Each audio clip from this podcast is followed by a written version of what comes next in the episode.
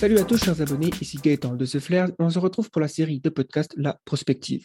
Dans cet épisode, je reçois Stuart Armstrong pour parler du futur de l'IA, les promesses et dangers, les risques existentiels, le lointain futur de l'humanité, le paradoxe de Fermi et le post-humanisme.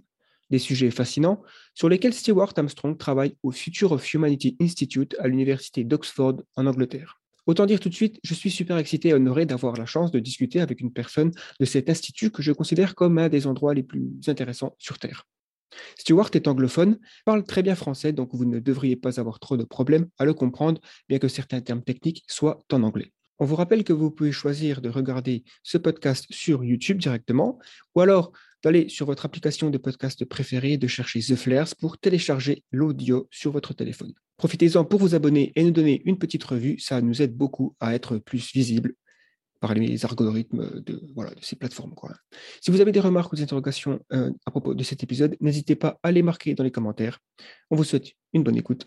C'est parti. Bienvenue, Bienvenue sur le, pod- pod- le podcast de de. Bonjour Stewart, merci beaucoup d'avoir accepté mon invitation pour euh, donc euh, cet épisode du podcast La Prospective. Je vais commencer par vous demander si vous pouvez vous présenter et sur quoi travaillez-vous? Euh, bonjour, je suis Stuart Armstrong.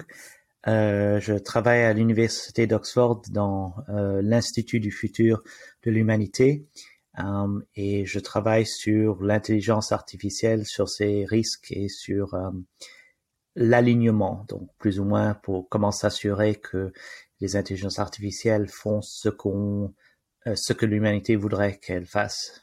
Et donc, est-ce que vous pouvez aussi décrire un petit peu plus euh, donc le The Future of Humanity Institute euh, Quels sont les, les grands objectifs de cet institut? Euh, ben c'est c'est dans le département de philosophie. Ça a été fondé par James Martin, qui est malheureusement décédé maintenant, qui a fait beaucoup d'argent dans l'informatique et qui a fondé divers instituts pour ben, à plus ou moins long terme pour euh, améliorer l'avenir de l'humanité. Nous, c'était le plus long terme, le plus spéculatif. Euh, donc, on s'adresse aux grands risques peut-être de probabilité euh, pas trop élevés, mais les grands risques à long terme pour l'humanité, les grands risques et les grands potentiels positifs pour l'humanité. Mais on s'est rendu compte que c'est plutôt du côté des risques qu'il faudrait travailler parce que les potentiels positifs semblent pouvoir euh, se passer euh, sans qu'on intervienne, mais que euh, notre point d'intervention le plus efficace, c'est d'essayer de réduire les risques. Oui, c'est vrai qu'on on pense que c'est plus facile. Enfin, il vaut mieux être surpris par des bonnes choses, des bons événements qu'on n'avait pas anticipés, plutôt que d'être surpris par des catastrophes qui pourraient causer notre extinction qu'on n'avait pas vu venir. Et en termes de parcours profession, enfin en termes de parcours académique, vous avez euh, étudié plutôt la philosophie ou, euh, ou les sciences, euh, les mathématiques? Euh, donc j'ai commencé en mathématiques, euh, en euh, géométrie différentielle, puis j'ai fait un peu de euh, biochimie, comput ah, computational biochemistry euh, en anglais, Ouais, je pense bi- biochimie informatique. Biochimie informatique, quelque chose comme ça, oui, par les formes des molécules euh, euh, médicinales et des protéines euh, su- euh, sur logiciel. Ok, alors je pense qu'on on va découper notre conversation en plusieurs grandes sections. La première, ce serait donc pour parler de l'intelligence artificielle, qui est un, des, sujets les plus euh, euh, étudiés par le Future of, euh, Life Inst- euh, Future of Humanity Institute. Pardon. Euh, alors déjà, est-ce que vous pouvez décrire ce qu'on entend par euh, une AGI, euh, c'est-à-dire donc en, français une, une IAG, une intelligence artificielle générale, et aussi euh, le concept de super intelligence artificielle? Dans le siècle dernier, euh, quand on parlait d'intelligence artificielle, les gens pensaient à des intelligences qui pouvaient tout, euh, tout faire ce qu'un être humain pourrait faire. Donc, comme un, un être humain en forme informatique. Il s'est avéré que euh, on pouvait avoir des performances étonnantes dans des endroits très restreints, comme les voitures qui pouvaient se conduire toutes seules. Donc, comme je disais au siècle dernier, pour simplifier un peu, les gens auraient dit que euh, s'il y avait une voiture qui pouvait se conduire toute seule, c'est qu'il fallait que ce soit une intelligence qui pouvait tout faire. Donc, euh, une intelligence générale d'une certaine façon, qui pouvait faire tout ce qu'un humain pourrait faire, parce qu'il faudrait qu'elle comprenne tout ce qu'elle voit et tout ça. Mais, euh, comme j'ai dit, dans ce siècle, on s'est rendu compte qu'on pouvait avoir des performances dans des endroits restreints qui étaient euh, exceptionnels. Et les gens ont commencé à parler de ces algorithmes restreints comme intelligence artificielle. Et ensuite, c'est devenu un peu un terme de marketing. Donc, l'intelligence artificielle générale, c'est ce qu'on appelait intelligence artificielle euh, il y a quelques décennies. C'est l'intelligence, euh, c'est une un agent, un, logiciel, quelque chose qui aurait les capacités euh, d'être, d'avoir des performances humaines ou plus qu'humaines dans multiples domaines, pas juste dans les échecs ou en conduisant une voiture ou en investissant sur le marché, mais dans tous ces domaines. Et la super intelligence, c'est la version extrême de ça. C'est pas tellement euh, il faudrait pas tellement le penser en tant que c'est très très intelligent, mais peut-être de la point de vue de la puissance. Donc ce serait une intelligence artificielle générale qui aurait le potentiel de devenir très puissante dans le monde avec euh, avec son intelligence. Euh, donc personnellement, je préfère utiliser euh, le terme superpowered intelligence plutôt que super intelligence. Mais bon, euh, tout le monde utilise le terme super intelligence, donc je vais avec. Et, donc en termes de ce que ça représente pour le futur, personnellement, c'est vrai que je considère euh, euh, l'intelligence artificielle générale ou des esprits numériques, on va dire, euh, comme étant euh, la technologie qui a le plus grand potentiel pour permettre à l'humanité de passer très rapidement dans une enfin, dans une nouvelle ère finalement, peut-être même encore plus dramatique que la révolution scientifique ou, l'agriculture. Est-ce que c'est quelque chose que vous vous partagez cet avis et et, finalement, de quel impact parlons-nous si nous réussissons à développer une IAG, une intelligence artificielle générale? Il faut prendre en compte qu'il y a beaucoup d'incertitudes euh, dans cet endroit. Donc on ne peut pas dire avec certitude que ce sera absolument incroyable et transformateur. Euh, il y a des chances que ce sera des, une transformation beaucoup plus petite que ce à quoi on s'attend. Mais d'un autre côté, ça pourrait être aussi beaucoup plus grand que ce à quoi on s'attend. Donc, ça devient très nébuleux parce qu'on est en train de parler d'entités qui seraient plus intelligents que nous, donc que l'on ne comprendrait pas nous-mêmes maintenant. Euh, on ne sait pas quand elles pourraient exister, on ne sait pas quelle forme elles, pourraient. Donc ça devient euh, ça devient rempli d'incertitudes. Mais l'argument que ce sera transformatif est plus ou moins est simple si on regarde les espèces animales, euh, spécialement les mammifères ou les singes, euh, ce sont les avec la puissance de l'intelligence, euh, l'être humain s'est placé dans une position très puissante dans la planète. Les chimpanzés, par exemple, et les gorilles existent plus ou moins maintenant parce qu'on a décidé de les laisser exister. donc, et on est étendu sur toute la surface de la planète et on a laissé nos, euh, nos empreintes. Euh, malheureusement, euh, beaucoup c'est de la pollution, mais on a laissé nos empreintes partout sur la planète. certains biologistes, biologistes certains appellent l'ère présente l'anthropocène pour bien dénoter l'influence humaine sur toute la planète. Donc l'idée étant, si on a une intelligence qui serait supérieure à l'être humain ou beaucoup plus rapide ou qui pourrait être copiée euh, beaucoup plus rapidement, on pourrait, ce serait passé à un stade supérieur et ce que la, planète deviendrait, ce que cette intelligence voudrait euh, qu'elle devienne.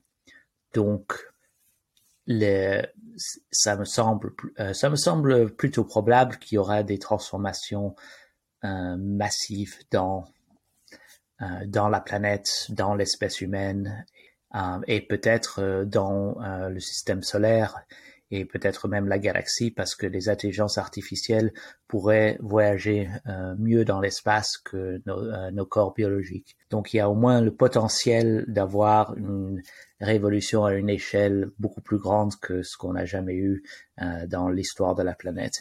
Ouais, ce serait finalement une sorte de nouvelle révolution cognitive où une nouvelle intelligence euh, débarque sur la planète et, Comment vous imaginez que cette intelligence pourrait être développée par rapport à toutes les techniques qui sont utilisées aujourd'hui, le machine learning ou alors est-ce qu'on on pourrait imaginer plutôt une approche brute, c'est-à-dire brain emulation, donc l'émulation du cerveau, qui est aussi quelque chose qui est souvent proposé.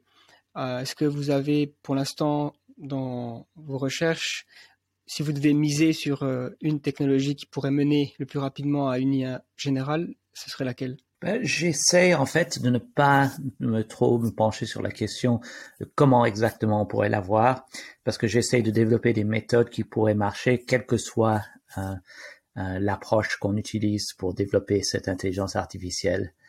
À long terme, le brain emulation est assez intéressant parce que ça pourrait permettre de développer une intelligence artificielle générale sans vraiment comprendre ce qu'on fait. Donc c'est juste en copiant ce que euh, la nature a déjà fait, en copiant euh, le cerveau humain. Donc ça et les euh, les échelles de ça, on parle de son 80 ans à peu près pour les diverses technologies. ça peut fluctuer un peu, mais donc c'est une d'une certaine façon c'est le le point, non pas le point neutre, le, c'est en fait, c'est en fait la technologie qu'on, sur lequel on pourrait dire, euh, parler le plus. Ce serait parce que ce serait des esprits plutôt humains, même s'ils existeraient sous forme logicielle, et on a des échelles de temps que ça pourrait prendre qui sont euh, plus ou moins crédibles. Mais je m'attends personnellement à ce que ce soit développé avant cela et utilisant d'autres technologies donc plus classique que euh, pour euh, des algorithmes qu'on utilise aujourd'hui ou dans le futur proche, mais pour lequel je ne sais pas. les variantes du deep learning et d'autres function approximations et semblent semblent se développer très bien pour le moment. Il n'y a pas vraiment pour le moment d'intelligence générale, mais il y a certaines traces de dedans. Donc euh, que de plus plus on euh, plus il devient grand, plus il y a de transfer learning comme on l'appelle quand on peut euh, prendre quelque chose dans un domaine et le mettre dans un domaine proche. Mais j'ai pas vraiment de de sentiment très très fort sur quel pourrait être le chemin vers vers euh, le développement de cette technologie. Et comme je disais, j'essaye d'être agnostique euh, pour euh, quel serait le design. Oui, parce que c'est vrai qu'on peut, on peut se dire que peu importe comment elle est faite, une fois qu'elle est, entre guillemets, mise au monde, l'impact est là et, donc il vaut mieux réfléchir plutôt aux impacts. En parlant de, rapidité, il y a aussi cette idée qu'il pourrait y avoir un, passage très rapide entre une intelligence artificielle de niveau à peu près humain à une, une intelligence qui dépasse de très loin l'ensemble de l'humanité. Donc, euh, on appelle ça en anglais take-off, euh, décollage. Il pourrait être soit lent, donc c'est-à-dire plusieurs, peut-être sur plusieurs années, ou alors très rapide. quel est, encore une fois, je ne sais pas si vous vous focalisez là-dessus, mais est-ce que il y a certains indices qui pointent sur l'un plutôt que l'autre, c'est-à-dire euh, décalage rapide plutôt que lent ou l'inverse? Ça dépend beaucoup de quel sera le chemin vers, euh, euh, vers cette intelligence et quel sera le, le, dernier obstacle ou les derniers obstacles à, à retirer. parce que si par exemple quelqu'un développe un logiciel qui est une intelligence artificielle de niveau humain qui n'est pas n'est pas très, euh, qui ne prend pas énormément de place, alors on pourrait, cette intelligence pourrait potentiellement se développer incroyablement rapidement juste en se copiant euh, euh, multiples fois, euh, quelques centaines, euh, milliers ou milliards de fois, euh, peut-être même à travers le monde. Donc c'est l'espèce humaine a créé beaucoup de d'infrastructures technologiques euh, à, travers le monde, donc tous les ordinateurs qu'on a construits. Et donc, mon patron Nick Bostrom l'appelle technology overhang. Donc, si on a quelque chose comme, je disais, un logiciel euh, comparable à l'être humain en termes d'habilité, euh, toute cette technologie devient disponible pour, euh, pour cette intelligence, pour ces intelligences, et alors pourrait, ça pourrait exploser, exploser parce qu'on, d'une certaine façon, on a déjà préparé le chemin pour cette explosion. Donc, si, mais ça, dépend d'une certaine façon du dernier de à quel point euh, toute l'infrastructure devient disponible pour euh, cette entité. D'un autre côté, si par exemple on a besoin euh, d'ordinateurs spécialisés, peut-être plus biologiques, donc une construction compliquée, spécifique qui ne peut pas être copiée, et qui commence de façon très lente ou quelque chose, cette intelligence-là aura euh, ne, euh, ne, peut pas utiliser toute l'infrastructure d'ordinateur qu'on a déjà. Donc euh, euh, là, ça pourrait avoir un décollage plus euh, plus lent. Et donc plus ou moins les ceux où ce serait rapide, c'est on a l'intelligence pour le rendre plus puissant. Tout ce qu'on a besoin de faire, c'est d'ajouter plus de capacité voilà toutes les capacités, on ajoute, et c'est le cas. Donc les, les cas où le décollage est lent, c'est où on ne peut pas juste ajouter énormément de capacités pour, pour le faire fonctionner plus rapidement ou en parallèle ou euh, quoi que ce soit.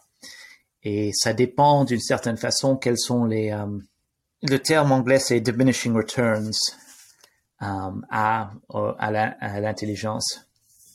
Est-ce qu'il y a des limites de ce que pourrait faire un, ordinateur suffisamment intelligent ou même un milliard d'ordinateurs suffisamment intelligents, s'il y a des s'il y a des limites, alors même si leur capacité théorique augmente, leur capacité d'influencer le monde n'augmentera pas aussi rapidement.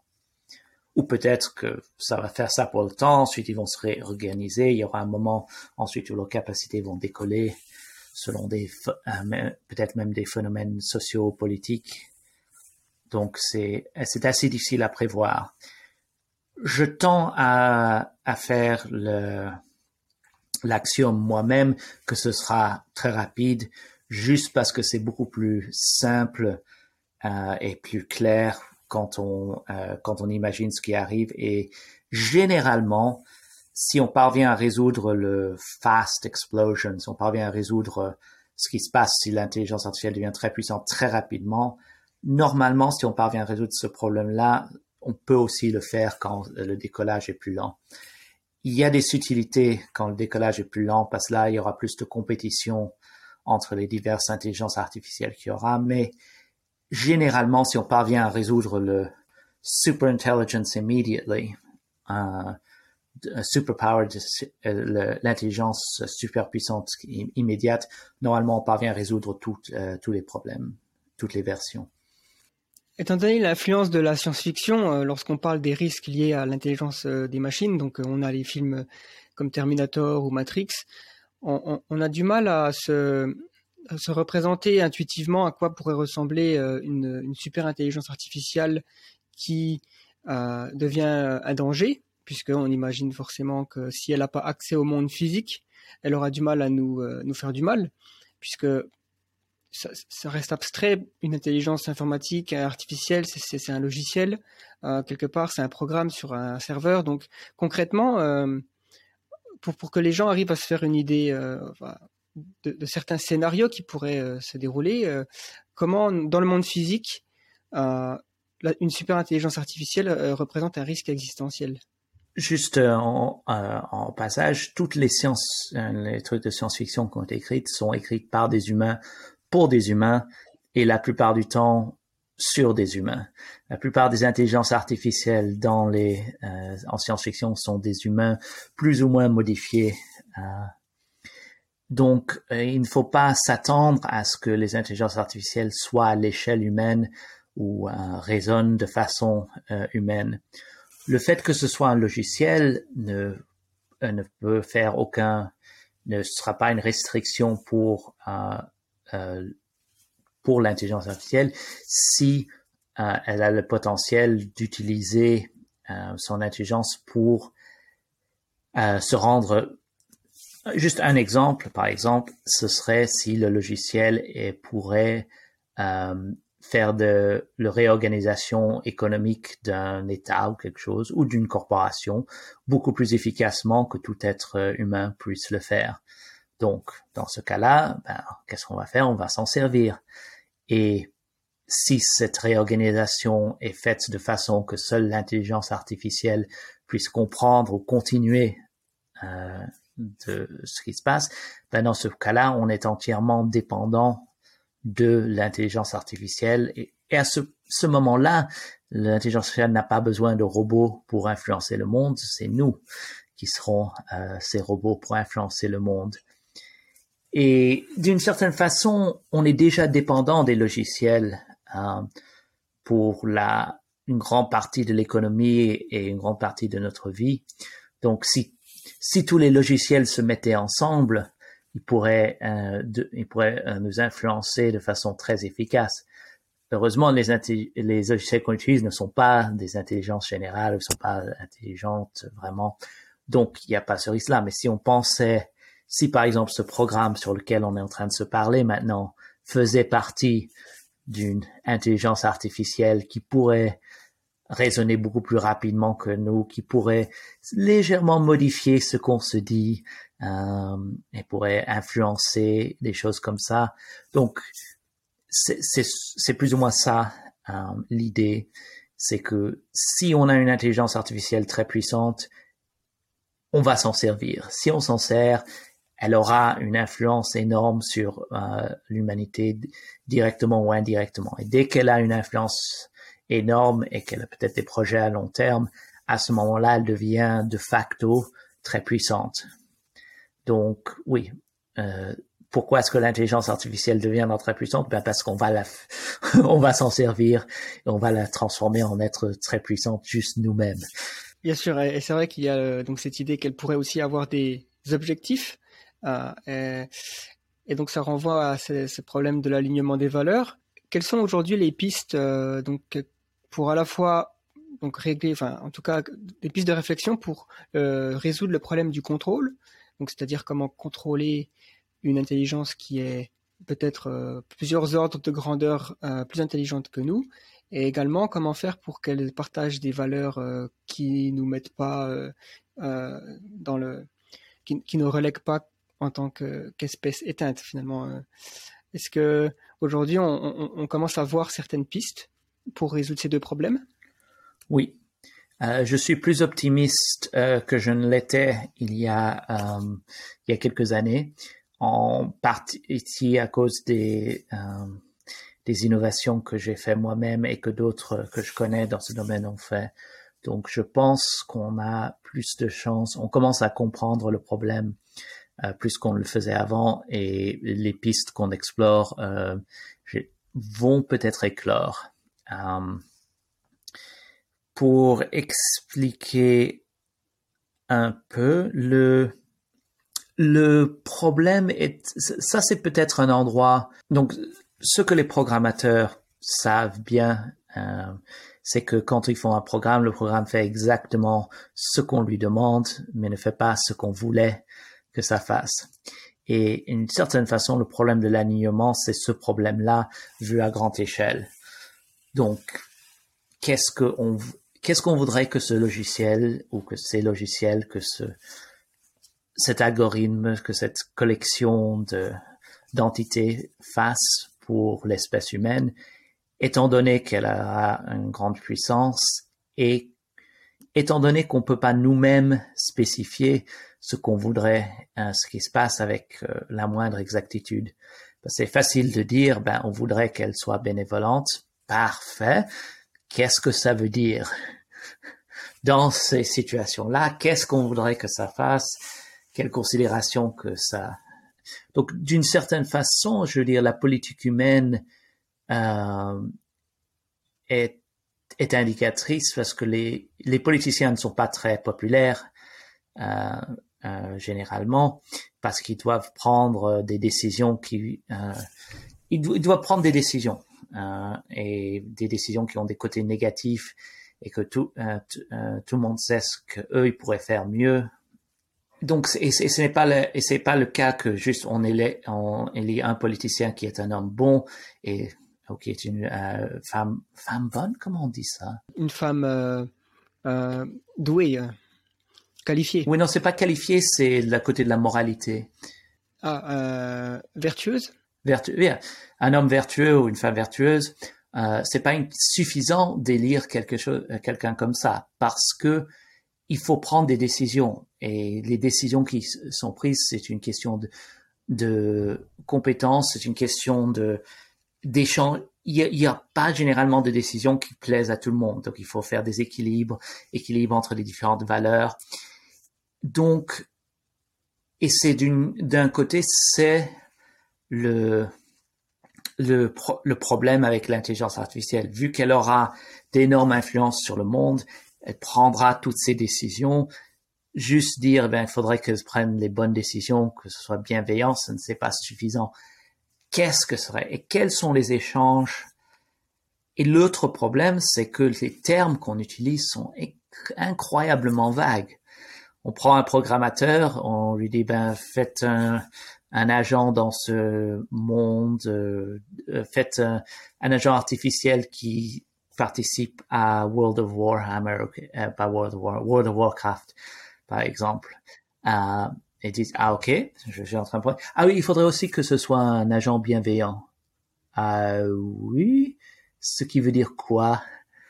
Et donc c'est ça à l'échelle de de la planète, du futur de l'espèce humaine. Donc d'une certaine façon, il faut résoudre toute la philosophie, tout l'alignement politique euh, et mettre ça en code sans la moindre erreur. Bon, c'est pas c'est pas aussi impossible que ça laisse entendre là, mais c'est ça le problème. Donc, ces, ces intelligences seront des entités, c'est, c'est pas des entités humaines. Donc, c'est pas, on peut pas s'attendre à ce que si par exemple pour les les êtres humains, il y a des connotations dans ce qu'on fait. Donc, si quelqu'un laisse passer des, si quelqu'un accompagne les les vieux à travers la route ou quelque chose comme ça, ou est, gentil et euh, par euh, ah pardon mon français là, je suis en train de tout perdre. Mais si quelqu'un est très gentil avec tout le monde qu'on euh, rencontre, on se dirait cette personne, eh ben, elle est gentille, c'est une, c'est une qualité innée. Mais c'est parce que les différents aspects de la personnalité humaine, ça révèle, le comportement dans certains endroits révèle ce que serait dans d'autres. Pour une intelligence artificielle, ce n'est pas du tout le cas. Il pourrait y avoir une intelligence artificielle qui est très généreuse dans toute l'interaction avec les êtres humains et qui décide que l'élimination de l'espèce humaine serait quelque chose à faire à terme parce que pour le bien de la planète ou peut-être même juste parce que pour euh, si, on commençait à, à, programmer une intelligence artificielle pour réduire réduire la douleur ou euh, je, je, pense que je m'exprime mal. Le peut-être la façon la plus simple de dire c'est que presque tous les objectifs simples qu'on pourrait donner à une intelligence artificielle seraient plus simples pour cette intelligence si l'espèce humaine était éradiquée. Par exemple, si on voulait éradiquer euh, la maladie, par exemple, et qu'on le faisait de façon naïve, ben, s'il y a plus d'êtres humains, il n'y a pas de, euh, il y a plus de maladie. Bien sûr, c'est pas ce qu'on voulait, mais c'est ça le problème. Et ensuite, on ajoute, bon, éradiquer la maladie, mais qu'on est toujours des êtres humains. Donc, mais on voudrait pas qu'on soit tous emprisonnés, euh, lobotomisés, euh, mis, mis dans un 24 heures sur 24 dans un truc de chirurgie qui nous maintiendrait en vie. donc, il faut tout, il faut tout spécifier. Mais du point de vue positif, ces intelligences artificielles n'auraient pas les mêmes faiblesses qu'un être humain. Donc, les êtres humains souvent peuvent être corrompus par le pouvoir. C'est quelque chose qu'on connaît très bien. On est, on est hypocrite. On a, on a d'autres problèmes. Mais si jamais on pouvait aligner une intelligence artificielle sur sur le fleurissement de l'humanité, alors ce sera le cas que ce soit une intelligence faible, moyenne puissante ou toute puissante, elle ne changera pas quand elle euh, augmentera en puissance. Donc, c'est, ce serait, c'est des intelligences vraiment non humaines, euh, extraterrestres d'une certaine façon, euh, pas, pas extraterrestre littéralement, ce serait sur la planète Terre, bien sûr, mais ce sera une entité qui penserait d'une façon qu'on ne puisse pas comprendre, qu'on puisse pas comprendre facilement.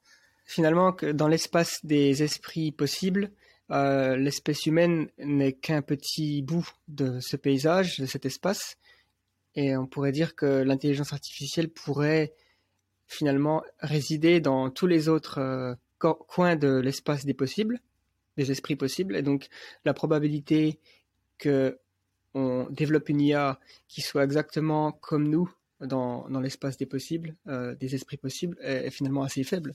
J'imagine si on, imagine ça comme ça. Les, les, cerveaux, les uploads, les whole brain emulation, les cerveaux humains de forme informatique, ça, ça serait des beaucoup plus humains. Donc, ça aura les forces et les faiblesses euh, d'êtres humains. Donc, mais à part ça, oui, les, logiciels. Je veux dire, même si on regarde les logiciels d'aujourd'hui, on peut, euh, ça peut être, euh, si on regarde Alpha 0 qui gagne au Go et au Shoji, ok, c'est ce n'est pas une intelligence générale, c'est un idiot comparé à un être humain dans les capacités générales, mais c'est une intelligence. Est-ce qu'on peut le comprendre? Non. Est-ce qu'on peut le parler? Non. Donc, les espèces, euh, les intelligences générales pourraient être de ce type-là, beaucoup plus intelligentes, beaucoup plus manipulatrices potentiellement, mais qu'on ne peut pas comprendre de façon humaine en pensant aux émotions humaines. Quand, quand vous imaginez, euh, par exemple, enfin, on a mentionné un petit peu les, les politiciens, est-ce que euh, est-ce que de, ça vous arrive de discuter avec des politiciens ou euh, est-ce que le Future of Humanity Institute euh, des fois discute euh, avec des politiciens? Est-ce qu'ils, est-ce qu'ils comprennent les enjeux de l'intelligence artificielle sur le long terme? Donc on a eu certaines discussions. Les discussions les plus efficaces qu'on entend avoir sont avec les les bureaucrates plutôt que les politiciens.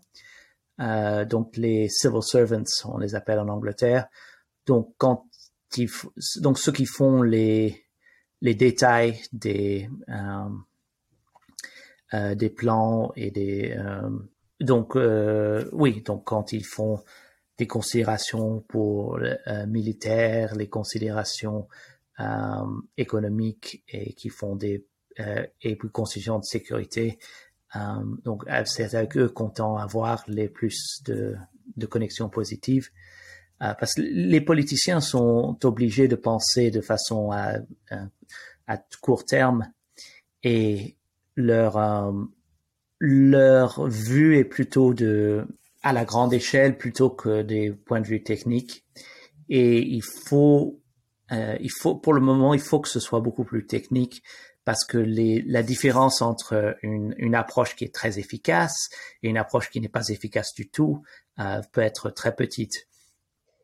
Donc oui, donc juste, juste pour dire qu'on a des connexions avec les bureaucrates euh, dans divers euh, gouvernements et c'est ces plans-là à, à, long terme euh, où on peut euh, voir euh, faut ajouter ceci ou faut retirer ceci, c'est là qu'on semble avoir le plus d'influence positive.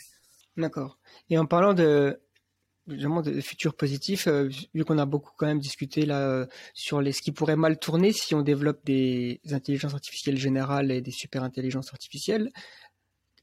Euh, si on réussit à résoudre les problèmes donc du contrôle et de l'alignement des valeurs, autrement dit, si nous avons une super IA alignée ou plusieurs, ça pourrait évidemment se traduire par beaucoup de points positifs et, et avoir des futurs désirables.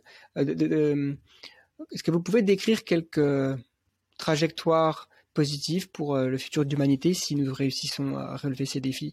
Ben, Pour commencer, la fin de la fin de la pauvreté, la pauvreté absolue à travers le monde et à travers tous les pays.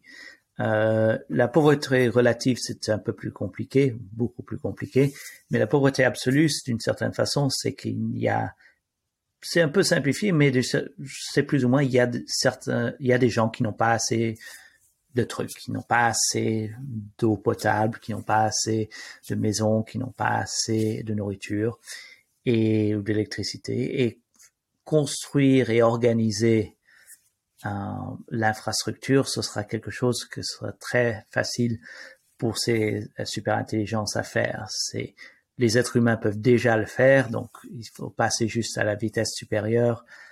Donc, euh, on pourrait aussi résoudre euh, la, grande majorité des maladies euh, d'aujourd'hui avec le, un contrôle, avec un, le contrôle très précis et les innovations que ces intelligences pourraient faire. On pourrait résoudre même les maladies mentales, par exemple, parce qu'il y a des, il y a certaines euh, euh, interventions euh, comme le cognitive behavioral therapy, ou il y a des interventions qui ont un, certain niveau d'efficacité, le problème, c'est que les thérapeutes coûtent cher. Donc, si on pouvait l'avoir de façon logicielle et de façon, répétée, on pourrait le faire parfaitement. On, donc, on pourrait imaginer qu'il y aurait un, un, assistant pour chaque être humain hein, qui veille à sa santé, qui veille à sa santé mentale. Aussi, ça pourrait essayer de lutter contre l'anomie ou le manque de but ou des choses comme ça. Euh, parce que d'une certaine façon, si l'alignement réseau, on peut, ça veut dire qu'on pourrait spécifier ce que serait une vie idéale ou une vie meilleure pour chaque être humain. Et ensuite, c'est juste une question de l'amener à ce, à cette situation-là. Et c'est là qu'on aura toutes les capacités, toutes les capacités qui seraient terrifiantes si elles étaient tournées contre nous sont maintenant hein, en notre faveur. Et donc d'une certaine donc je parle de ça pour ne pas suggérer que c'est pas juste comme on a de la on a les technologies d'aujourd'hui mais elles sont plus avancées donc on a des ordinateurs plus rapides et des voitures euh, plus rapides ou quelque chose comme ça et au mieux consommer de l'énergie c'est si cette intelligence sera euh, alignée sera alignée socialement. Donc ça veut dire qu'elle pourrait faire des interventions sociales euh, et et personnelles qui pourraient donc si par exemple quelqu'un voudrait vraiment une vie d'aventure, euh, euh, une vie d'aventure dans euh, à travers le monde, quelque chose comme ça, quelque chose comme ça pourrait être créé pour euh, pour chaque personne qui voudrait ça, avec la, suffisamment de coordination et de sécurité. De, et de trucs. Je suis en train de spéculer là, mais il faudrait il faut spéculer d'une certaine façon parce que les, si on arrive à ces super intelligences, ce ne sera pas juste des capacités techniques qui seront améliorées, mais plus, euh, plus vu qu'elles sont alignées, ce sera aligné sur ce que, ce que l'être humain veut vraiment, ce qui nous fera, euh, permettra de flourish en anglais, nous épanouir euh, le mieux possible. Mais bon, ça, ça c'est, euh, ça, c'est si on a des super intelligences et qu'on sont alignés. Si on a juste des intelligences de niveau plus bas, il y a, les conséquences seront moins graves et moins positives. Euh, donc, plus ou moins, donc, quand, quand on, et s'approche d'aujourd'hui, donc là où, euh, où des logiciels juste un peu plus avancés qu'aujourd'hui, là, il y aura très peu de conséquences dans une direction ou de l'autre. Donc, les risques et les, euh, et les bénéfices augmentent massivement comme le niveau d'intelligence ou la puissance de l'intelligence euh, augmente. Très bien. Euh, un autre sujet, peut-être rapidement, puisque c'est quand même un, énorme champ de réflexion, mais c'est un, une question que je prends sur Twitter, qui est donc d'un profil Twitter qui s'appelle Socrate, qui nous demande si vous pensez qu'une IA pourrait devenir consciente. Est-ce que selon vous, alors c'est pas forcément euh, nécessaire pour avoir une intelligence artificielle, mais est-ce que euh, il y a des selon enfin est-ce que il y a des choses qui s'opposent à ce qu'une IA pourrait devenir consciente? Est-ce que seul euh, un cerveau biologique finalement peut devenir conscient ou pas? Normalement, j'évite de spéculer sur la conscience parce que c'est un c'est un trou noir dans lequel on s'engouffre beaucoup de discussions et que d'une certaine façon c'est pas très important de mon point de vue parce que si l'intelligence est super puissante c'est ça qui est important. Que ce soit conscient ou non euh, on a un problème qu'on doit résoudre. Mais juste pour pour spéculer je je ne vois aucune raison pour laquelle seulement les cerveaux biologiques soient conscients. Mais je ne m'attends pas à ce que les intelligences artificielles soient conscientes, au moins pas de la façon que les êtres humains le sont. Parce que nos cerveaux biologiques, il y a, certaines choses qui sont universelles.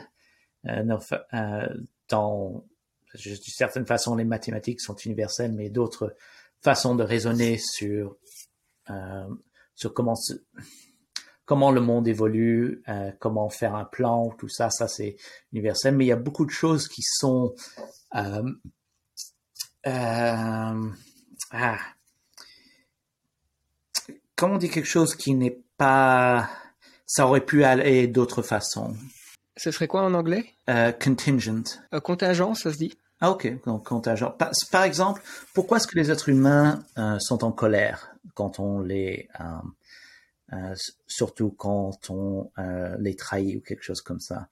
D'une certaine façon, la colère est irrationnelle parce qu'à ce moment-là, c'est trop tard et les gens en colère euh, normalement font beaucoup de dégâts sur eux-mêmes, donc c'est un truc négatif. Mais c'est la menace de la colère qui font que les gens sont beaucoup moins enclins à, les trahir. Donc, l'émotion de la colère et du ressentiment, c'est quelque chose que l'évolution nous a donné pour qu'on puisse pas être exploité si facilement. Donc c'est une solution évolutive à un problème, euh, un problème général.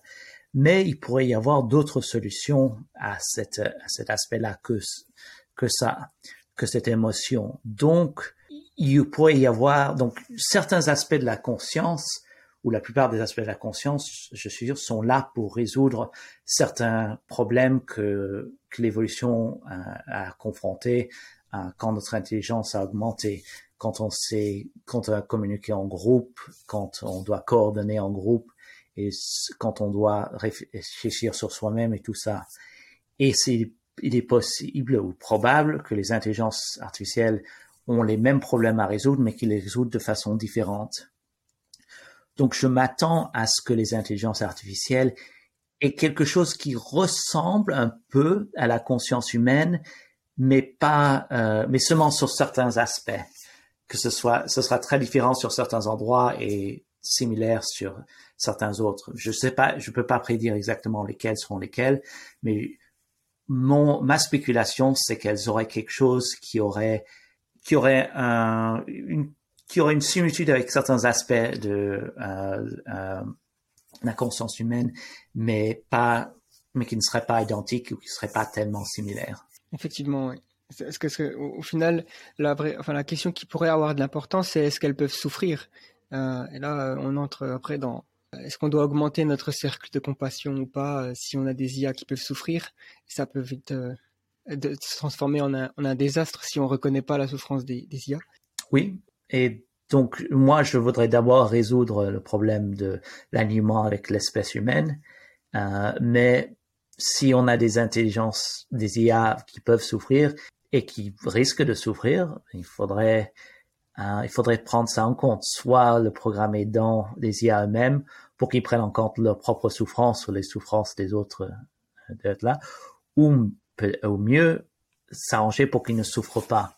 Ça, je pense que ce serait plutôt plausible parce que la souffrance humaine semble, les ne sont pas nécessaires. Des, des renforcements négatifs semblent nécessaires, mais la souffrance de la force humaine ne semble pas nécessaire euh, pour les entités intelligentes en général. Donc oui, euh, si on crée une IA, mieux en créer une qui ne souffre pas qu'une qui pourrait souffrir. Et je pense que ce sera possible. Oui, pour éviter un désastre moral euh, comme on est en train de le faire avec les animaux dans les, l'industrie alimentaire intensive par exemple. En, termes de risque existentiel, donc là c'est peut-être une autre catégorie dans la discussion.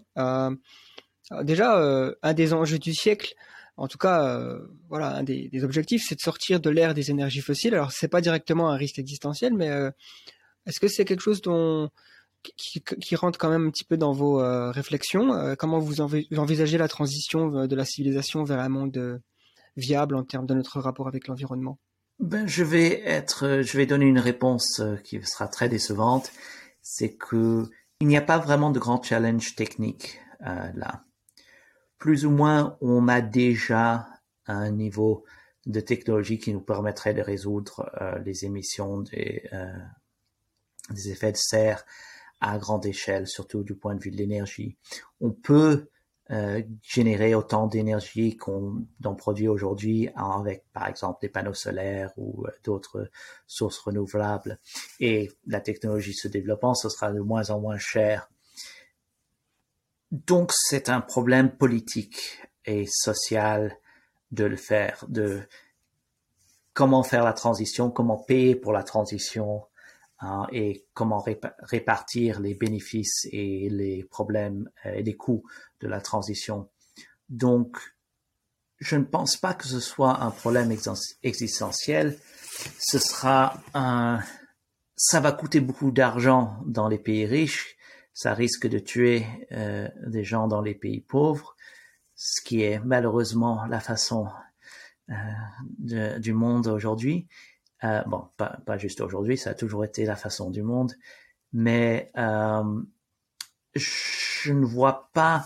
Donc, il y a des coûts, il y a, des choses horribles qui se peuvent passer, mais je ne vois pas vraiment de scénario plausible qui commence par il y a l'effet de serre qu'on connaît aujourd'hui, il y a la destruction de l'environnement qu'on connaît aujourd'hui, bla bla bla bla bla, et l'humanité est, euh, est, euh, est, finie. Donc, je veux dire, on peut faire beaucoup plus pour aider l'environnement et ça aide aussi l'espèce humaine parce qu'on en bénéficie beaucoup directement, économiquement et d'autres façons. Donc, il y a beaucoup d'idioties qu'on fait aujourd'hui et il y a beaucoup de choses qu'on pourrait faire mieux, mais je ne pense pas que ce soit un problème existentiel. Et il y a beaucoup de choses qui sont pas, qui sont horribles, mais qui sont pas de problèmes existentiels. Euh, oui, effectivement. Et donc, du coup, les risques existentiels les plus sérieux, selon vous, ce seraient lesquels, euh, mis à part l'intelligence artificielle dont nous avons déjà euh, parlé? En ce moment, on est en train de souffrir sous une pandémie, donc tout le monde pense à ça, mais les pandémies synthétiques ou artificielle peut être un risque potentiel énorme, comme on a déjà vu avec une pandémie naturelle. Le risque de guerre nucléaire, qui est, c'est, je sais que c'est pas la mode en ce moment, mais les armes sont toujours là. Il y a toujours euh, un risque, risque d'accident euh, aussi euh, dans cet endroit-là. Et donc, plus ou moins, c'est, il y a des risques de guerre, il y a des risques de pandémie, il y a les risques d'intelligence artificielle. Il y a certains risques de d'astéroïdes, mais on est en train de les compter. il y en a, il y a moins, euh, il y a, il y a moins de risques qu'on le pensait il y a 20 ans, je pense. Maintenant qu'on est en train de les recenser, les astéroïdes. Et d'ici 20 ans, dans le futur, je m'attends à ce qu'on soit euh, suffisamment loin de la Terre dans l'espace qu'on pourrait euh, s'en protéger euh, avant que les astéroïdes nous arrivent dessus. Donc ça c'est un c'est un euh, les problèmes des supervolcans que un autre que j'ai étudié euh, semblent encore moins que ceux des astéroïdes. Donc les plus grands problèmes pour l'humanité maintenant sont créés par euh, l'espèce humaine. Donc les guerres, les pandémies artificielles, l'intelligence artificielle, d'autres conflits. Donc c'est le plus grand risque pour l'être humain, c'est l'être humain pour le moment. Et pour rebondir sur le, le, le, les problèmes environnementaux, il pourrait peut-être enclencher des conflits qui pourraient à nouveau euh, ressusciter des, craintes de conflits nucléaires. Donc, euh, dans, de ce sens-là, j'imagine que ça pourrait euh, peut-être euh, vaut mieux s'en préoccuper quand même pour éviter justement ces, ces, conflits. Oh, il faut s'en préoccuper. Euh, pour des raisons économiques et pour euh, même si on n'a aucune émotion envers la nature qu'on est en train de détruire, juste pour des raisons économiques, il faut le préserver. Mais je ne suis pas entièrement convaincu. Donc, ok, ici je suis en train de spéculer un peu. Euh, mais quand j'ai regardé un peu sur les origines des guerres, les guerres ne semblent pas tellement se déclencher pour des raisons économiques ou pour des raisons de manque de ressources. Euh, sauf peut-être pour le terrain, pour la nation et tout ça. Les guerres semblent se déclencher pour des raisons de d'honneur, de crainte, euh, de de volonté d'expansion. C'est c'est des c'est pas les guerres sont pas tellement ne commencent pas tellement pour des raisons rationnelles. Et surtout maintenant, les euh, les guerres, oui, les guerres n'ont pas, ne sont pas pour des raisons rationnelles et ne sont pas tellement pour le manque de ressources ou quelque chose de ce type-là. Donc, je c'est possible, mais si on regarde, par exemple, le, bon, on prend la Seconde Guerre mondiale, là, c'était euh, parce que le ressentiment de Hitler et de l'Allemagne pour la défaite de la Première Guerre mondiale. Il n'y avait pas de raison de qu'il y ait euh, la guerre à ce moment-là. Il y avait, ça n'a pas bénéficié l'Allemagne de le faire là, euh, même à court terme. Euh, et la Première Guerre mondiale était aussi complètement idiote. Euh, je pense que pratiquement tous les combattants de la Première Guerre mondiale s'en sont sortis euh, amoindris que ce qu'ils étaient avant. Euh, donc c'est et même et même on va dans le passé, c'est beaucoup plus, ça semble être beaucoup plus une question d'honneur ou d'agressivité que ce soit que quelque chose de rationnel. Euh, à part peut-être euh, un contre-exemple, hein, il y en aura forcément, mais euh, le Japon, euh, pendant la Deuxième Guerre mondiale, ils ont quand même eu un manque de pétrole à un moment donné, puisqu'ils bénéficiaient majoritairement des, de d'importations venant des États-Unis. ils, ils savaient attaquer la Chine aussi pour des raisons aussi expansionnistes, j'imagine que c'était pas que lié aux ressources, oui. Mais l'une des raisons pour lesquelles ils avaient un manque de pétrole, c'est parce qu'ils étaient dans un conflit que les États-Unis étaient, euh, étaient contre. Donc, il y avait la possibilité de ne pas continuer ce conflit-là. Et le Japon n'a vraiment rien gagné de son conflit euh, avec la Chine qui a duré plus de dix ans et qui n'a vraiment rien, pas, n'a pas beaucoup bénéficié de euh, le pays. Oui, c'est compliqué, mais en général, les guerres ne semblent pas être si faciles à, dire que là, il y a un manque de ressources, donc là, il y aura une guerre où ça semble être beaucoup plus, humain que, euh, que ça. Et donc ce problème des armes nucléaires, effectivement, euh, qui est toujours très euh, présent, comment on peut envisager de finalement sortir de cette menace permanente, puisque c'est difficile d'imaginer qu'on va continuer à, à ne pas les utiliser. Soit on s'en débarrasse complètement, soit on les utilise, mais ça peut bah, ça, paraît difficile. Il me semble que le philosophe Bertrand Russell euh, utilise la métaphore de, euh, comment, comment, on dit, euh, quelqu'un qui marche sur un fil, un funambule qui peut marcher sur un fil pendant peut-être une heure, mais il est irraisonnable d'envisager qu'il peut marcher sur un fil pendant 50 ans. On est un peu dans une situation pareille. Qu'est-ce que vous en pensez? Mais on, marche depuis plus de 50 ans, ce qui est assez intéressant. Et on a eu quelques, quelques trucs où c'est passé très, très, très proche, surtout autour de Cuba. Et donc c'est le problème, c'est que l'idéal ce serait un monde sans armes nucléaires, mais s'il n'y a pas d'armes nucléaires, la, le premier pays qui pourrait les construire serait extrêmement puissant. Donc, euh, je, ne sais pas. Euh, je dirais essayer de réduire les, essayer de réduire les conflits, essayer de réduire les tensions euh, internationales serait une bonne idée. Je ne sais pas. Ici, ça devient compliqué parce qu'il y a certaines personnes qui pensent que la période de paix depuis 1945 ou depuis 1953 au moins, euh, après la fin de la guerre de Corée, sont dues en grande partie aux armes nucléaires. Et c'est difficile de savoir si c'est le cas. Et parce que si c'est le cas, éliminer les armes nucléaires pourrait euh, pourrait augmenter le risque de guerre conventionnelle.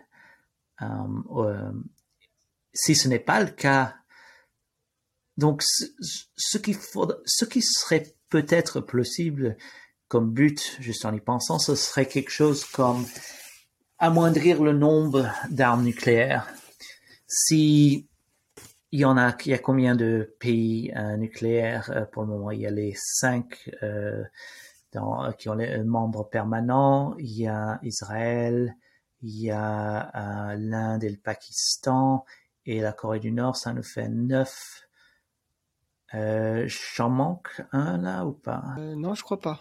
L'Afrique du Sud en avait, mais non non plus.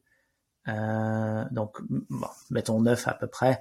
Je veux dire, si chacun de ces neuf pays avait 20 bombes nucléaires capables de détruire les capitales de ses rivaux. Du point de vue de la, euh, la protection, de la déterrence, c'est suffisant. Euh, c'est pas c'est pas suffisant pour détruire d'autres pays, mais c'est suffisant pour que ce ne soit pas euh, le pays ne soit pas envahi. Donc peut-être qu'on pourrait essayer de réduire les arsenaux. Donc quand il y aura quelque chose comme quelques centaines, comme une centaine d'armes nucléaires qui restent dans le monde, euh, alors ce sera suffisant pour avoir les aspects positifs des armes nucléaires, mais le, pas qu'il y ait le risque existentiel euh, qui en découle. Mais comme je dis, ça, ce n'est pas mon domaine de spécialisation, donc euh, ça c'est juste la spéculation que je fais là. Très bien. En termes de, euh, il y a certains arguments qui, qui laissent penser que nous vivons dans un des siècles les plus importants de l'histoire de l'humanité. Est-ce que vous partagez cet avis? Et, si oui, quels seraient donc les, arguments justifiant cette proposition assez assez grandiose finalement, puisque si on regarde depuis le début de l'histoire de l'humanité jusqu'à un futur qui pourrait se projeter à des millions d'années, dire que le 21e siècle est le plus important semble euh, vachement euh, euh, presque arrogant, mais est-ce qu'il y a des bons arguments? Oui, donc il faut se méfier de ces arguments-là, de dire que nous on est spécial, parce qu'il y a toujours un risque que tout le monde est spécial, le, monde est toujours sur le point de finir, ou de devenir, ou le nirvana est, est juste dans quelques années ou quelque chose comme ça. Mais je veux dire, il y a des arguments pour dire que le 20e, 21e siècle, on s'en approche de, donc on, nos capacités d'autodestruction sont beaucoup plus grandes qu'elles ne l'étaient avant. Euh, on commence à avoir des capacités spéciales, euh, spéciales, spatiales. Donc, on pourrait s'étendre sur euh, quitter la planète on commence à avoir de la coordination d'une certaine façon à l'échelle planétaire. Euh, des pays, euh, des pays forment des alliances, font des traités et coopèrent beaucoup plus qu'ils ne l'ont fait euh, de par le passé. Et on aura peut-être euh, la possibilité de l'intelligence artificielle qui pourrait euh, créer un, futur commun. Donc, il y a la possibilité qu'on puisse se détruire. Il y a la possibilité d'un futur commun et de coordination à travers toute l'humanité. Et il y a la possibilité de s'étendre depuis la planète euh, jusque sur les autres. Je dirais qu'on est probablement dans le siècle hmm, le plus important qu'on ait jamais vu, sauf peut-être, je sais pas, le XXe siècle, le fait qu'on ne se soit pas détruit dans le XXe siècle est un, euh, plus. Euh, euh, donc peut-être d'une certaine façon, le XXe siècle a été également important et le fait qu'on se soit pas détruit, c'est le succès de ce truc-là. Mais donc oui, donc intelligence artificielle, capacité de destruction, coordination mondiale et qu'on s'étende à travers de, sur d'autres planètes. Donc tous ces aspects-là veut dire que je pense que notre siècle est le plus important qu'on ait jamais eu pour le moment. Peut-être aussi le, fait qu'on est sur le peut-être sur le point, en tout cas d'ici la fin du siècle, de développer euh, les intelligences artificielles euh, qui pourraient devenir le, moteur des inventions du futur. Donc à partir du moment où elles existent, euh, ce serait la dernière invention qu'on aurait à faire selon certaines personnes. Et ça pourrait permettre aussi des coordinations à l'échelle de l'humanité. Euh, parce que les, même si de, différents pays créent leurs propres intelligences artificielles pour leur pays, ces intelligences artificielles peuvent coordonner entre eux à un niveau, euh, probablement pourraient coordonner entre eux à un niveau qu'aucun être humain ne puisse le faire. Ils peuvent euh, ils peuvent rendre transparent leur motivation et arriver à des, euh, des, traités, des oui, des, traités euh, qui, par exemple, des intelligentiels peuvent euh, peuvent fusionner leur motivation si le besoin est. Ils peuvent arriver à un compromis qui serait maintenant automatiquement désiré des deux côtés ou des multiples côtés. Donc, les intelligences artificielles pourraient euh, probablement mieux coordonner entre eux que, euh, que n'importe quel être humain puisse le faire.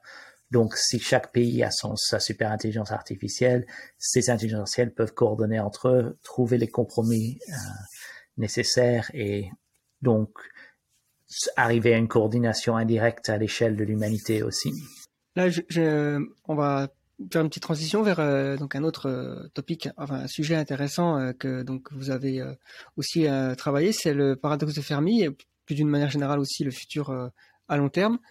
Vous avez coécrit avec Anderson Berg un article intitulé L'éternité en 6 heures, expansion intergalactique de la vie intelligente et affûter le paradoxe de Fermi, si je traduis correctement. Est-ce que vous pouvez détailler les principaux arguments de cet article? Oui, d'une certaine façon, ce que ça démontre, c'est que si on contrôle un système solaire, euh, on a les ressources et les capacités pour lancer une colonisation de l'univers euh, qu'on pourrait jamais qu'on pourrait atteindre. Donc les les ressources d'un seul système solaire sont amplement suffisantes pour lancer la colonisation de l'univers d'une certaine façon. Donc sait pas qu'il y aura une une échelle graduelle, on monte, on grandit, on grandit mais que juste les ressources d'une planète, euh, pardon, du, ressources d'un système solaire sont amplement suffisantes pour la colonisation euh, de, toutes les galaxies qu'on pourrait jamais atteindre. Dont, et, le, reste de, l'article, c'est juste démontrer comment ça pourrait se faire. Dans l'article, on parle de la manufacture récursive, donc un certain niveau d'automatisation qui permettrait de désassembler Mercure euh, dans une trentaine d'années pour avoir l'énergie euh, du, euh, du, Soleil. D'une certaine façon, c'était des on utilisait des axiomes conservateurs là parce que si on avait accès à des matériaux un peu plus avancés, construire, on peut construire euh, des sphères de Dyson, des choses, des capteurs solaires autour de tout, tout le Soleil en utilisant juste des, euh, des grands astéroïdes plutôt que des planètes. Donc, je m'attends à ce que ça, ce soit le parcours qu'on fasse.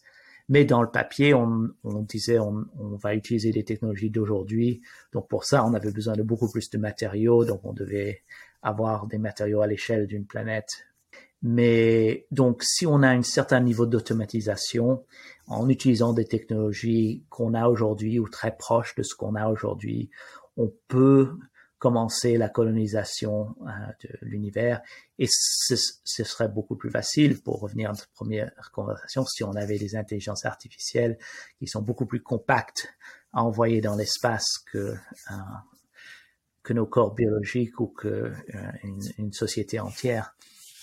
Et donc, qu'est-ce que cela nous, nous, nous, dit par rapport au paradoxe de Fermi, qui est donc, euh, pour récapituler, euh, euh, c'est l'apparent paradoxe que si l'univers est si ancien et, vaste en, termes de, de planètes, la probabilité qu'une autre intelligence soit, se soit manifestée est grande et qu'on aurait des traces de leur présence. Et donc la question c'est pourquoi on n'a pas de preuves.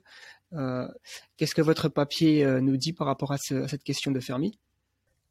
Ben, ce que nous dit, c'est que on, s'il y avait une autre euh, civilisation de niveau humain plus dans notre galaxie, qu'elle pourrait venir très facilement jusqu'à nous.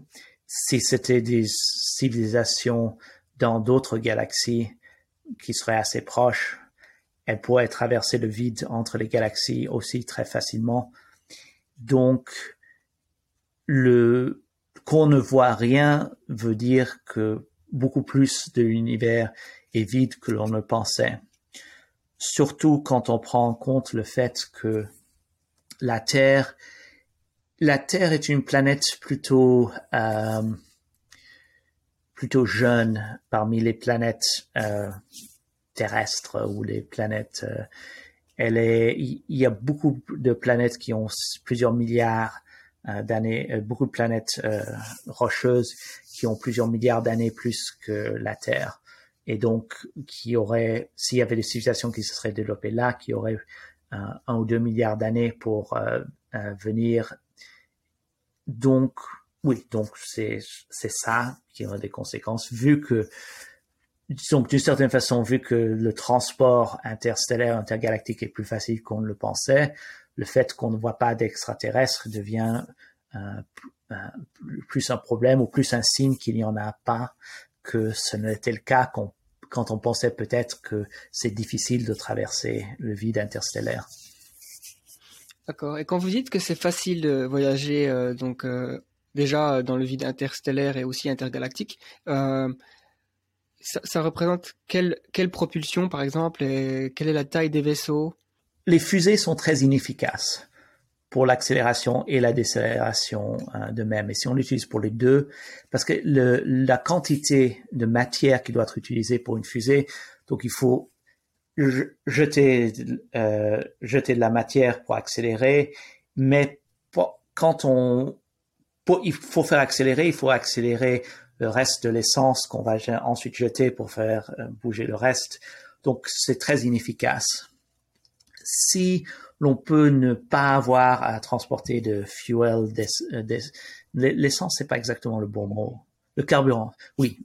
Si on pourrait ne pas transporter le carburant, euh, alors ça devient beaucoup plus facile. Et donc, bon, on peut le faire au lancement, par exemple, si le si le vaisseau spatial avait une énorme euh, voile solaire et qu'on euh, mettait un laser dessus depuis euh, le soleil, qu'on pourrait le faire à, je sais pas, à une année-lumière si c'est suffisamment grande comme voile solaire. Là, on peut faire une grande accélération et, au lancement, on n'a pas besoin d'avoir du carburant. Et dans le papier, on a on a mis le carburant pour la décélération. On a considéré diverses technologies, fusion, fission ou antimatière mais je ne m'attends pas à ce que ce soit quelque chose comme ça qui se passe vraiment. Ce que je m'attends, c'est quelque chose qui utilise le utilise les choses, euh, la matière près de l'objectif pour décélérer. Par exemple, il y a je pense qu'on l'appelle Buzzard Ramjets. Euh, L'idée étant qu'on qu'on aspire l'hydrogène de la galaxie, on le fasse fusionner, on utilise ça comme carburant. C'est très inefficace pour accélérer parce que quand on va vite, l'hydrogène qu'on aspire nous, nous ralentit, donc ça ne marche pas pour accélérer, mais pour décélérer, c'est parfait. Justement, l'hydrogène nous décélère quand on l'a et ensuite on l'utilise dans la fusée. Et il y a différents modèles que j'ai construits. Donc si ça se passe, alors les quantités de carburant qu'on doit transporter sont minimes et c'est plus ou moins quelle est la taille viable pour euh, pour le l'intelligence artificielle, pour l'être humain en suspension ou pour la société humaine qu'on doit transporter. On multiplie ça par peut-être un facteur de 100 ou quelque chose comme ça pour euh, tout assurer dans la décélération. Mais c'est un peu, euh, donc on n'a pas besoin de beaucoup plus que ça par rapport au paradoxe de Fermi, ça, nous renseigne qu'on est probablement les seuls euh, à avoir notre niveau d'intelligence et donc ça rend le futur encore plus précieux euh, si c'est le cas. Et juste en parlant du paradoxe de Fermi, certaines explications du paradoxe sont que les, les êtres, euh, les civilisations avancées se détruisent toujours avant qu'ils puissent grandir dans l'espace. Et cet argument s'applique aux, aux, guerres nucléaires, aux, aux pandémies, aux choses comme ça. mais ce n'est pas tellement, ça ne s'applique pas tellement aux intelligences artificielles parce justement, si on, si l'humanité se fait détruire par les intelligences artificielles, les intelligences artificielles euh, seraient, ce serait plus facile pour eux de, euh, de euh, grandir dans l'espace. Donc, on est plus ou moins sûr que ce n'est le, les IA ne sont pas l'explication pour le paradoxe de Fermi. Donc en, fait, il est, peu probable que la galaxie soit peuplée de d'intelligence artificielle euh, extraterrestre finalement. Quand on essaie de réfléchir au futur très lointain de l'humanité, donc des, voilà des, timelines qui s'étendent sur plusieurs millions d'années, on peut être complètement dépassé par l'incertitude. Euh, autrement dit, comment peut-on sonder l'espace des possibles de façon crédible? Euh, Il me semble que vous avez, en tout cas dans un de vos talks, dans une de vos conférences, parlé d'épistémologie des prédictions. Est-ce que vous pouvez, voilà, peut-être nous, parler de la, méthodologie que vous appliquez pour essayer de réfléchir au, futur très loin et pour vous assurer que vous arrivez quand même à décrire des choses qui sont possibles ou, ou, ou probables, plausibles il y a différentes méthodologies pour différents euh, problèmes. Euh, par exemple, le risque d'impact d'astéroïdes, on peut le projeter au moins de façon statistique très très très loin dans le futur, juste en utilisant des modèles de physique euh, précis. Donc là, le, risque d'impact d'astéroïdes, on, on, en est sûr pour quelques millions d'années au moins. D'autres problèmes sont beaucoup plus incertains. Donc pour l'expansion dans l'univers, j'ai plus ou moins juste démontré que ce soit possible. Et ensuite, j'ai fait des arguments que si c'est possible, il est très improbable que l'espèce humaine ne le fasse pas pour diverses raisons. Euh, donc là, euh, et pour le, le raisonnement euh, l'intelligence artificielle, ben ça c'est pas tellement à long terme, c'est juste un siècle ou deux. Donc euh, les raisonnements à long terme sont plus ou moins de regarder ce qui est possible, euh, ce qui est possible et ce qui serait pour certaines valeurs plausible, et se demander ce qu'il faudrait faire pour que cela, n'arrive pas. et il faudrait une sorte de coordination planétaire d'extrêmement avancé pour et euh, que l'humanité ne se grandisse pas dans l'espace si elle continue comme une technologie, euh, comme une situation technologique.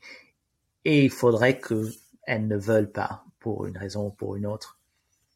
Euh, donc, mais oui, à long terme, c'est c'est difficile. Euh, il n'y a pas c'est pour ça que je ne fais pas de prédiction politique euh, à cette, euh, cette échelle-là. Euh, les incertitudes sont, sont tellement euh, sont beaucoup plus grandes qu'on ne on peut même pas faire des prédictions du genre tous les empires ont fini donc l'empire quoi que ce qu'on appelle d'aujourd'hui va finir peut même pas dire que nos civilisations d'aujourd'hui vont nécessairement se terminer.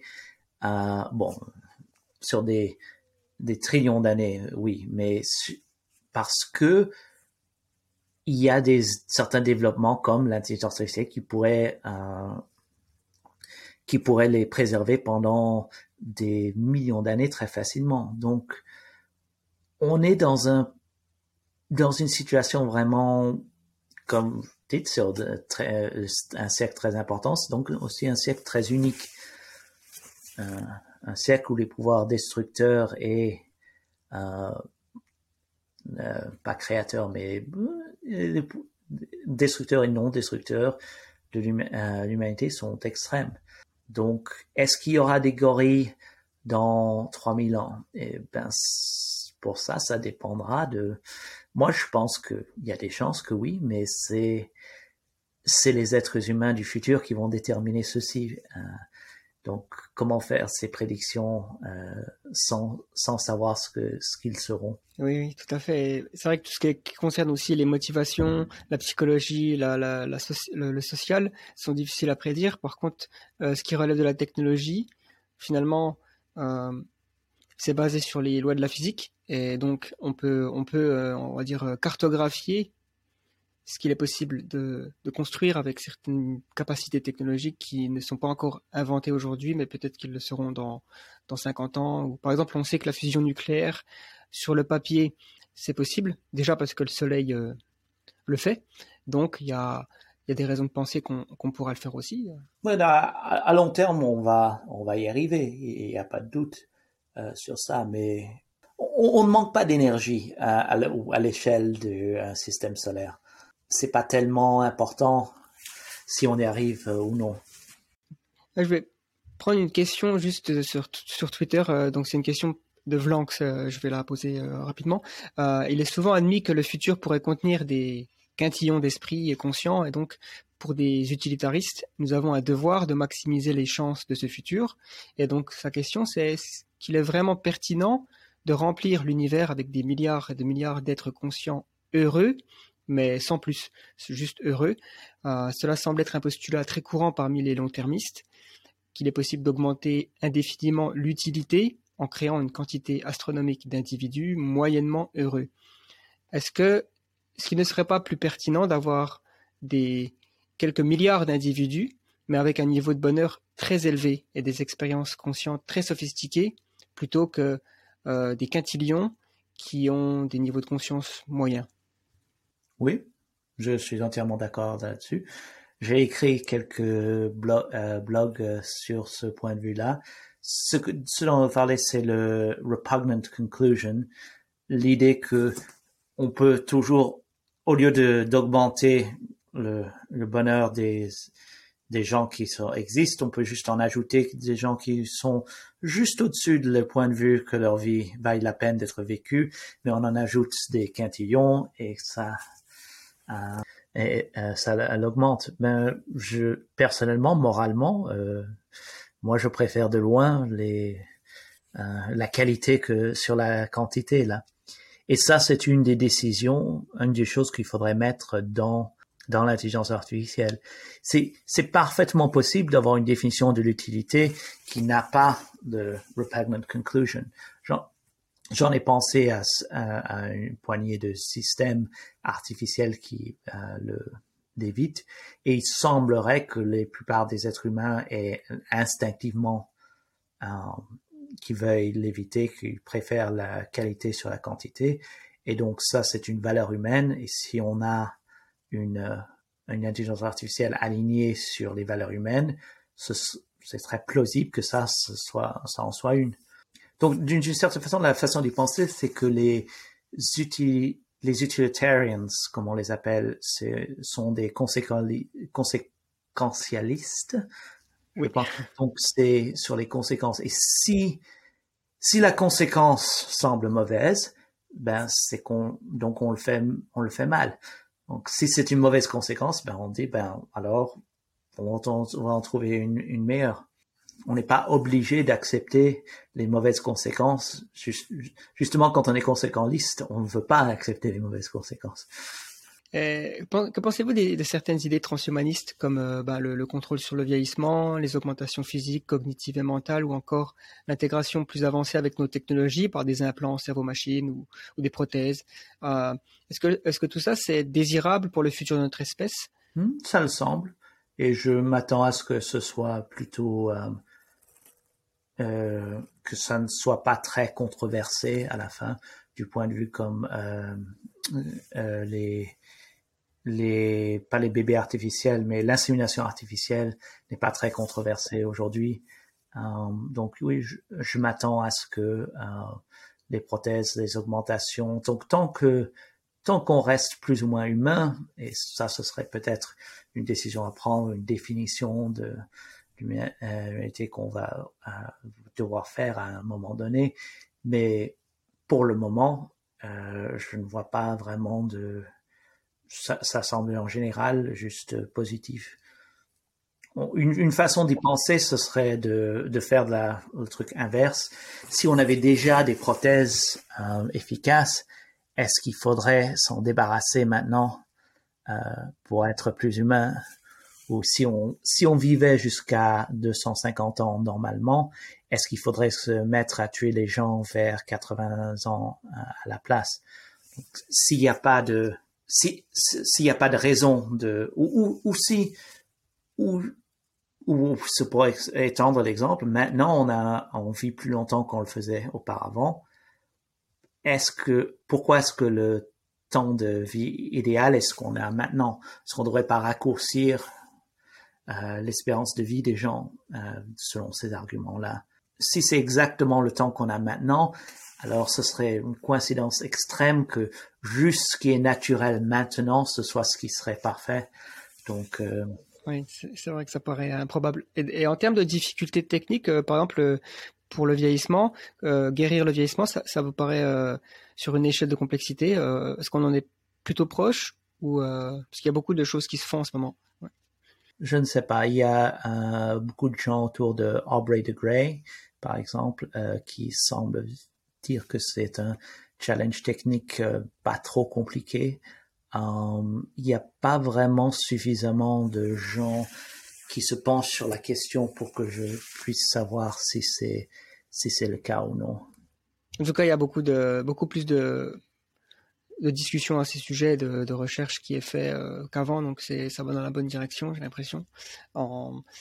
Et donc du coup, euh, ça nous laisse euh, vers la possibilité qu'on pourrait euh, finalement devenir post-humain euh, et euh, alors, est-ce que déjà, si on veut évoluer sur un chemin d'expansion galactique, euh, est-ce que c'est peut-être la seule, option que nous ayons de devenir des êtres post-biologiques d'une certaine façon, des post-humains ou peu importe comment on les décrit, puisque par rapport aux contraintes de l'espace, ça, paraît difficile de coloniser, ne serait-ce que Proxima Centauri, euh, si nous avons, euh, voilà, si on est fait de chair et de sang, sans se modifier génétiquement, euh, vivre plus longtemps. Ou...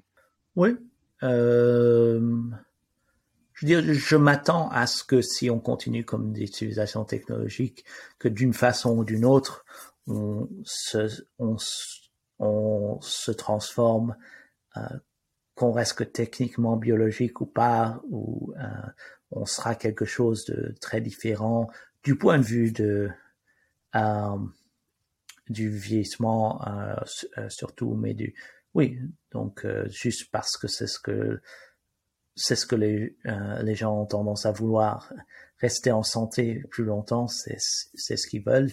On y arrivera un, jour ou l'autre si on continue euh, sur ce chemin-là. Donc, mais je sais pas.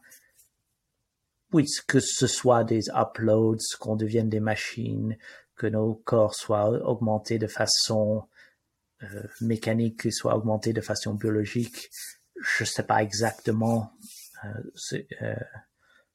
euh, euh, quelle trajectoire on va prendre, mais je m'attends à ce que à ce qu'on arrive à, euh, je veux dire, est-ce que est-ce qu'on pourrait être considéré nous-mêmes post-humains par des humains du passé? Je pense pas, mais ouais, c'est-à-dire qu'on est quand même euh, biologiquement très proche des voilà, des, des, humains qui vivaient il y a 50 000, 70 000 ans.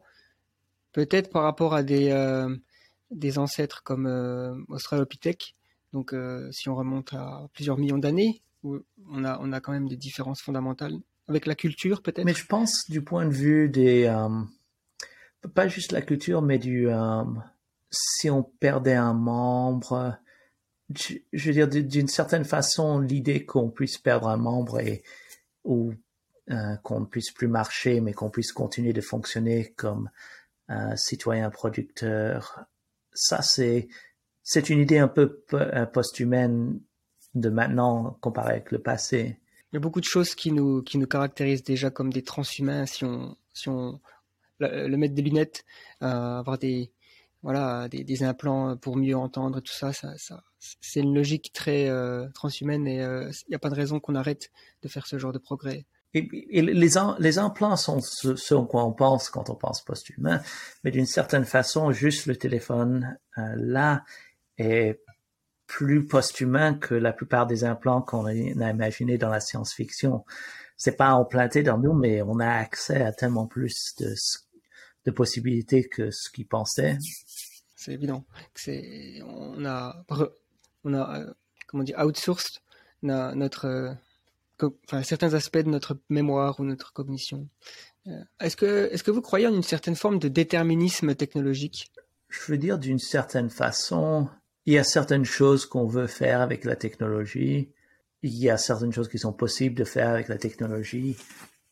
Si on remettait l'espèce humaine à l'âge de pierre, euh, il n'y a pas tellement de façons différentes de refaire l'agriculture, de refaire euh, la révolution industrielle.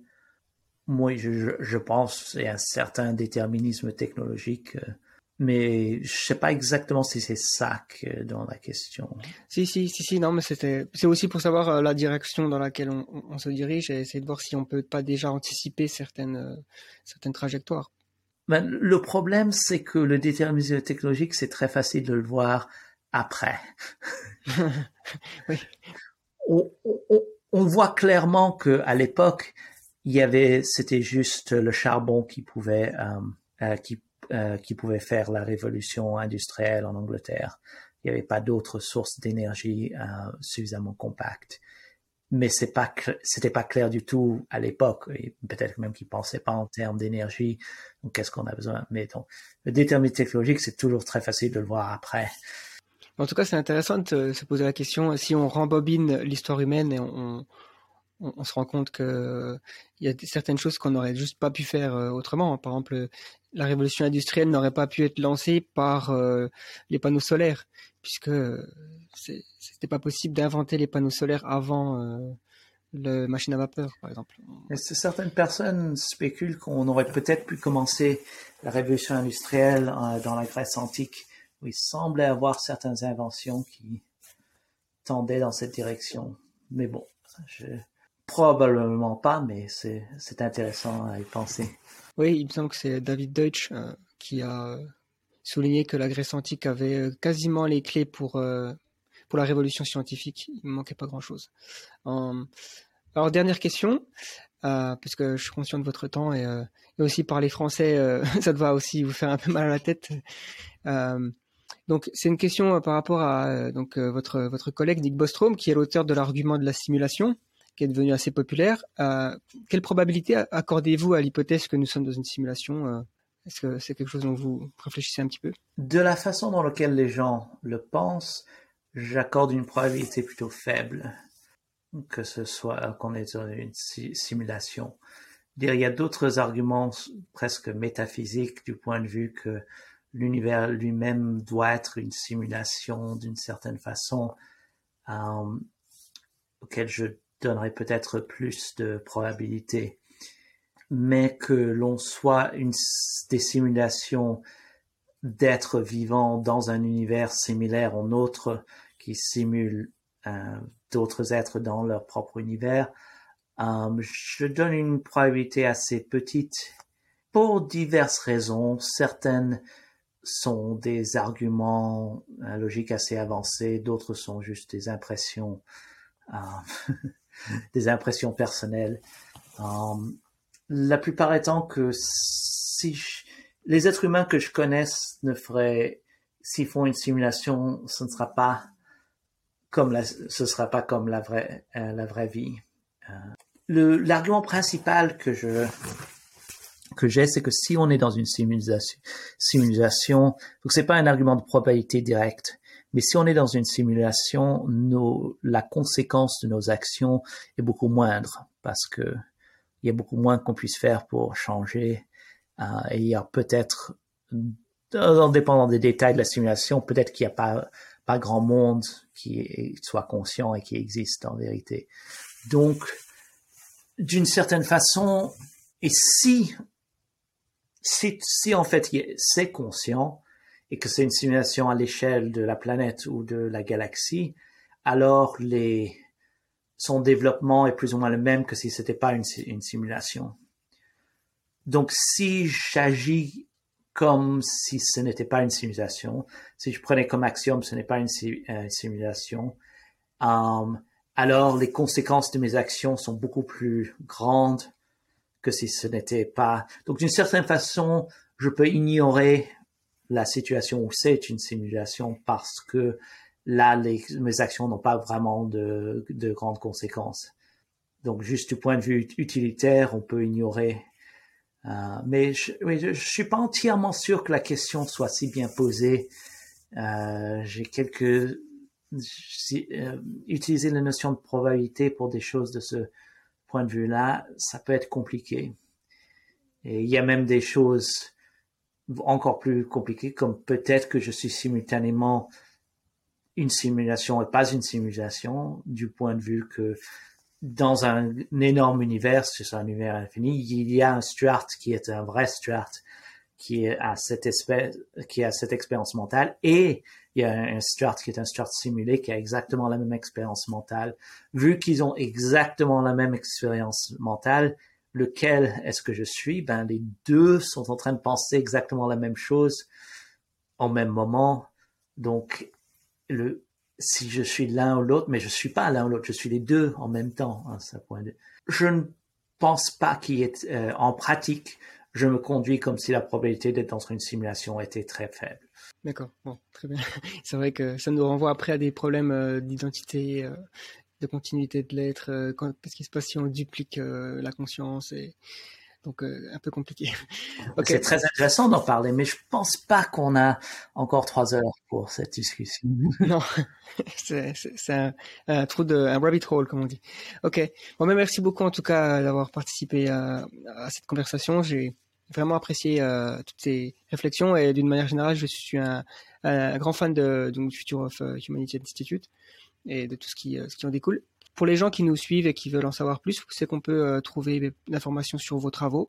Donc, le, de, l'Institut Future Limited a son propre site qui n'est pas très bien entretenu en ce moment. je poste aussi beaucoup sur Les Wrong, Stuart Armstrong. Il y a j'ai posté énormément de choses. Euh, certains sont certaines choses que je suis très fier et dont je suis moins. Donc euh, la qualité est euh, n'est pas très euh, n'est pas très on arrive en fin de l'interview et je perds tout mon français entièrement. La qualité est très variable. Je mettrai tous ces liens dans la description pour ceux qui veulent nous lire ces articles. Voilà. Bah, merci beaucoup en tout cas. Je vais couper l'enregistrement.